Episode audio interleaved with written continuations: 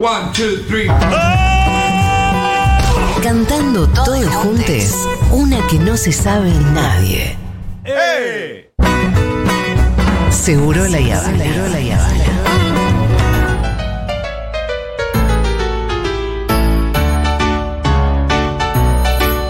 Le extrañamos mucho a Aldana. Aparte, cuando haya que hablar del FMI, llegaron un montón de mensajes, los vamos a poner. Después vamos a seguir hablando de este tema. Vamos a tomarnos un descanso.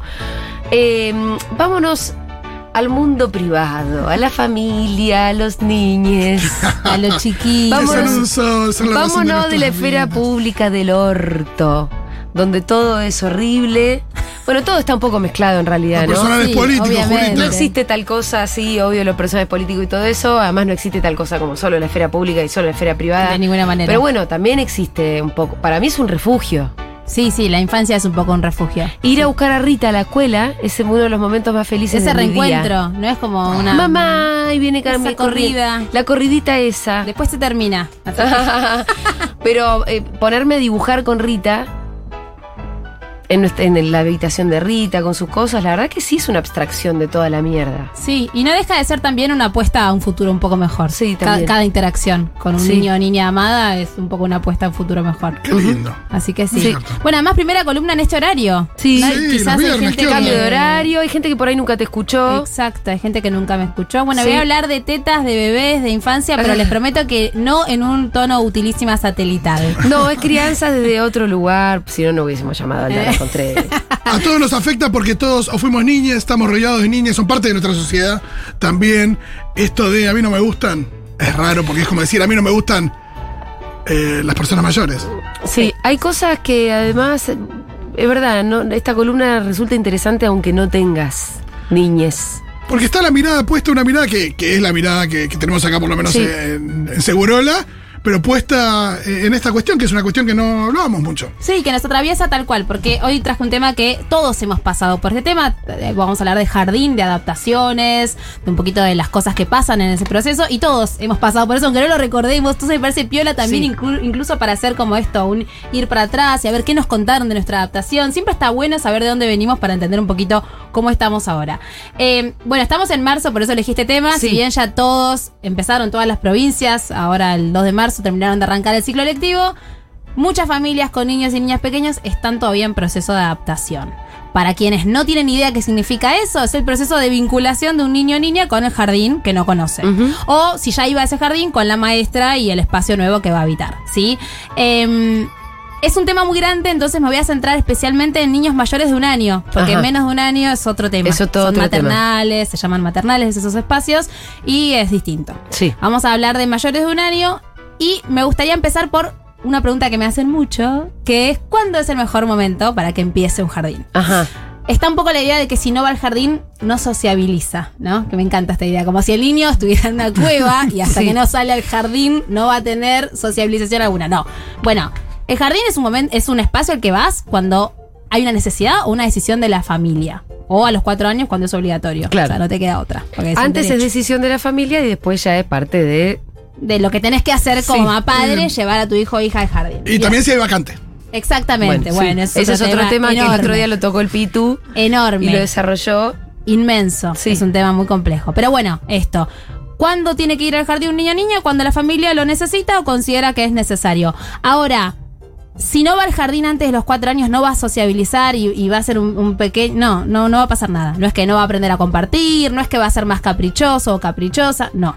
Sociabilizar con pares también se puede dar en una plaza, en, con niños, niñas de la familia, en otros espacios de juego. O sea, no es el único lugar donde va, va a tener trato con pares. Es Y cierto. además, no- tampoco es. en- ah, no sé, te pregunto, ¿es una etapa de la vida donde es muy importante el trato con pares? No, en realidad digo, a ver, la sociabilización es importante con un otro que te quiera, punto, y, que, y que te dé lugar de sujeto. Después, con pares, el juego hasta los dos años, por ejemplo, es juego en paralelo, o sea, juegan en la No se dan bola. No juegan con otro. No, No. tienen amiguitos. Está esto que hacemos los mapadres de, ah, la amiguita. No, Nos no es la juntamos con. Sí, si nosotros juntamos a Rita con Manu, la verdad que hasta ahora ni bolas. Capaz dan. ni se miran. o No, no se dan ni bolas, No, se no, miran sí. de lejos. Sí, a lo sumo se miran un toque y se tocan un poquito como. Sí, pero la verdad es que no, no, es, que, no es que empieza No hay el vínculo juego, ahí. no. No, hay un vínculo porque estamos seteados para que nos den bola los grandes, que son los que nos van a cuidar y dar alimento. Sí. No nuestros Sí, pares. Claro, el par todavía no te sirve para No. nada, la verdad. También pensando en los cuidadores, eh, hay una cuestión ahí respecto de los recursos de los cuidadores.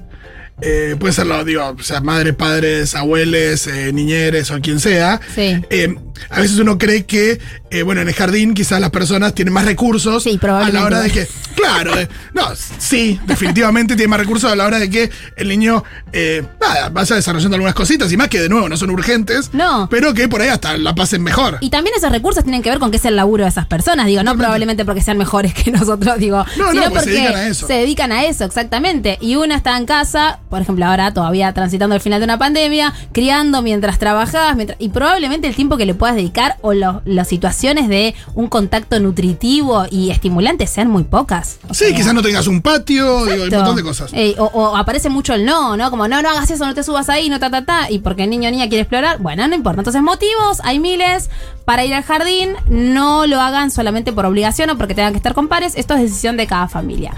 Una vez que decidimos que vaya, siempre que se pueda, está bueno. Siempre que se pueda, vuelvo a remarcar, elegir el jardín. No siempre se puede, me queda claro eso. A veces es el que te tocó por el laburo, el que te queda cerca, el que te tocó la vacante, si te tocó. Eh, pero si vos podés elegir, hacete un par de entrevistas por varias opciones de lugares, porque no todos son iguales.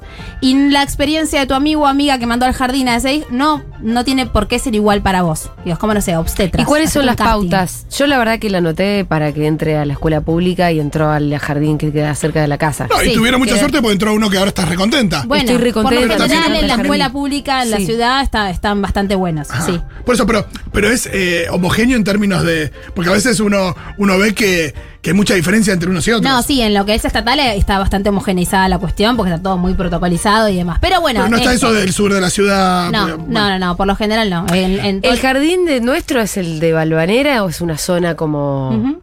No es una zona rica de la ciudad para, para nada? Y es un jardín que está precioso. Están buenísimos Sí. los jardines del Estado, pero, pero eso duele tanto cuando no pueden, Sí. no podemos encontrar no, vacante. no, no, no pegaste vacante. Y habíamos ido también a uno que queda en esta misma manzana, porque esperaba otra opción buena que quedara cerca de la radio, que se llama Pampita. Sí. Ah, de acá a la vuelta, el de. Sí. em, Y también Mahuaca. era re lindo Sí, jardín. Pampita. Tiene re buenas referencias. Hubiese salido bien eso también. A mí me gustaba Pampita porque se llama Pampita, o sea, siempre me iba a reír. Bueno, yo también lo barajé para gala. Eh, a ver, ¿qué cosas tener en cuenta? Bueno, ahí nos metemos ya en el otro gran tema que traje para hoy. Adaptaciones. Por ejemplo, ¿cómo se maneja el jardín con el periodo de adaptación?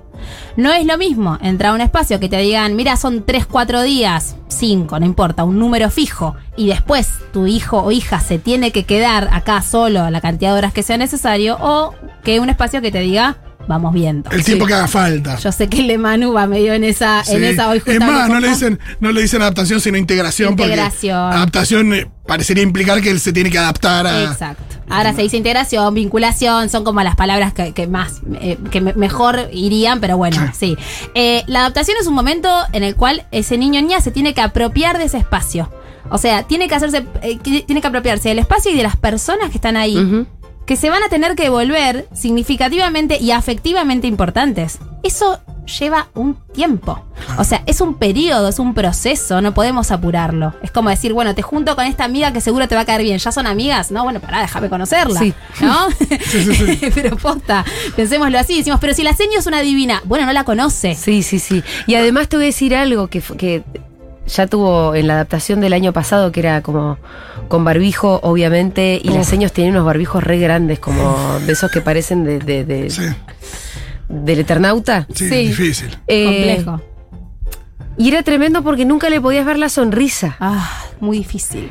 Era una señora a la que no le veíamos nunca la sonrisa y no podía mostrar su sonrisa para los niños. Y entonces era como todo, viste, como si fuera una especie de astronauta que llegaba ahí. Es muy Y difícil. la verdad que el barbijo aleja también, ¿no? Porque te quita una gestualidad que puede ser, puede transmitir mucha calidez. Es la que transmite las emociones, ¿no? La Sí. gestualidad de la boca. Y, con- y sobre todo, además, niños y niñas necesitan vernos decir las palabras, entre otras cosas, para Sí. el proceso de adquisición del lenguaje. Pero bueno, sí, obvio, es la que nos tocó, ¿no? Tener niños y niñas que van al jardín en- eh, con, con maestras con barbijo. Lo comparabas con esto de, bueno, toma, acá tenés una amiga. Digo, eso en el mundo adulto también es ridículo, pero Sí. eh, los niños también está esta cosa de eh, que vos lo llevas ahí, lo dejas ahí, te vas. Bueno, la idea de que vas a volver, de que. Digo, no es que te dice, ah, bueno, claro, esto va a ser de lunes a viernes. Sí, claro, Esto es un lunes, esto es un viernes. Después tengo fin de semana. La idea es el inicial, después la escuela media, después la secundaria. No tiene ni idea. Me está dejando acá, se fue. ¿Qué onda? Exacto. ¿Quién es esta señora? Yo quiero a mi mamá. Sí, Exacto. Un día podemos hablar del tiempo en los niños, ¿no? Sí. Porque para Rita, eh, ayer es un concepto muy amplio. Obvio, es todo el pasado. Pero es todo el pasado. Es el día de la marmota. Me gusta. Ayer es todo el pasado. Y bueno, es que la temporalidad es algo muy abstracto, sí, sí. Bueno. ¿qué dice de Paul McCartney? Es un poco eso. Bueno, entonces. te quiero, Eh.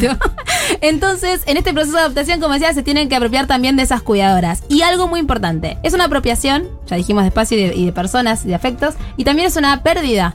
Porque niño o niña deja de ser ese sol. El que era centro del nosotros. universo. Sí, porque así no sea el único hijo. Si es el menor, es medio centro, orbita todo alrededor de.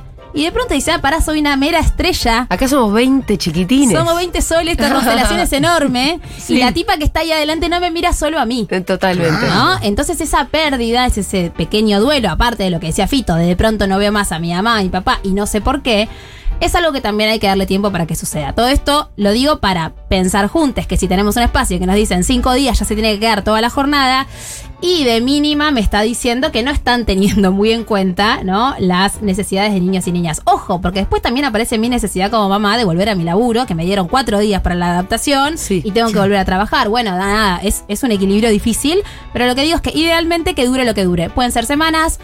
En- con mi hija mayor yo estuve un mes y medio yendo al jardín Apa. todos los días. Con mi hija menor no me pasó. Bueno, nada, depende. Depende ¿sí? mucho de cada uno. Yo a lo último odiaba el jardín, me quería ir, o sea, Ah. métanla llorando, o sea, ya tipo... Bánquensela. Bánquensela, loco. Pero bueno, digo... Este jardín, este jardín progre de no, mierda. demasiado progre. La respetan demasiado. No, pero de ¿No verdad. ves? Esto es la, co- con la Colin, con la época de la Colin no pasaba.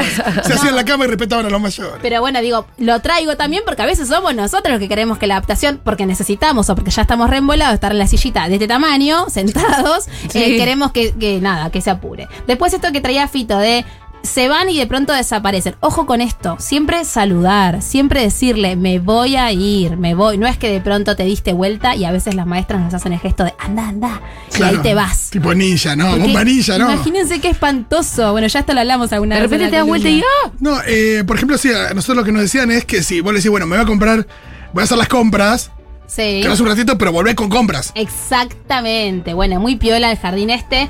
Eh, ¿Por qué? Porque es cierto, tiene que haber algo que me demuestre que lo que me dijiste que iba a hacer es verdad. O sea, que tu palabra vale, que no me mentís. Y que si me decís que vas a comprar tal cosa, volvés con eso, ¿no? Eh, entonces, siempre saludar. Si la maestra te hace el gestito, no le des bola y de última después charlar con la maestra y Sí, decirle, mira, sí. no, yo no me voy, voy a, a ir saludar. así. ¿Por qué? Porque además si no el lugar se vuelve un lugar peligroso. Acá entra mi mamá y de pronto deja de estar este lugar y es peligroso. Este ¿Cómo lugar que desaparecen las acá? madres. Pero hay que decir, digo, a, a favor de las maestras que existe bastante esa tradición. Sí. La idea de raja, raja, que ahora, ahora está distraída. Que no se dé cuenta, si, o sea, que no te Sí. vea si no, No, claro, que, que imagino que en algunos casos funcionará, depende del niño, porque por el niño está recolgado con algo que le gustó y funciona, y por ahí a otro niño le pega peor, imagino que Porque también... lo siguen aplicando, Aldi, la verdad. Sí, Claro, lo recontra sí, siguen sí. aplicando. Por eso digo, si te pasa, puedes, puede- digo, no estás obligado a hacerlo. Y de última lo puedes charlar después con la maestra. Mira, che, yo prefiero Yo no prefiero hacerlo. despedirme. O sea, digo, tal cual como dice Julita, o sea, no, no, no por ir en contra de lo que hace la maestra, qué sé yo, que quizás viene con otra, otra formación. Bueno, despedirnos, saludar. Eso implica a veces él estaba jugándolo más bien, lo fui a despedir y se pone a llorar. Bueno, de vuelta, es elegimos por qué camino vamos. Me banco que llores y yo decirte, sí, mi amor, ya sé, pero me tengo que ir a trabajar. Sí. O me voy rápido y aquí no pasó nada. Había otra que, nos, que nos pasó, por ejemplo. Yo tiro ejemplos que me imagino que pues, sirve para que alguien nos cuente, Sí, pero. Obvio. eh, em, adaptación, pero de Mundo Colonia, que por ahí es como más. nada, menos profesional, si querés, porque por ahí no están. Y va a estar menos tiempo. Claro, va a estar menos tiempo, por ahí los, los docentes que están no son los que van a estar en el jardín, sino, pero esto era en otro lado, y estaba esto de eh, ver que algunos niños que por ahí se ponían a llorar le decían, bueno, ahí llamo a tu mamá, llamo a tu mamá, dale, ahí la llamo. Y no la llamaban. Era como, a ver si con eso se tranquilizaba, Sí.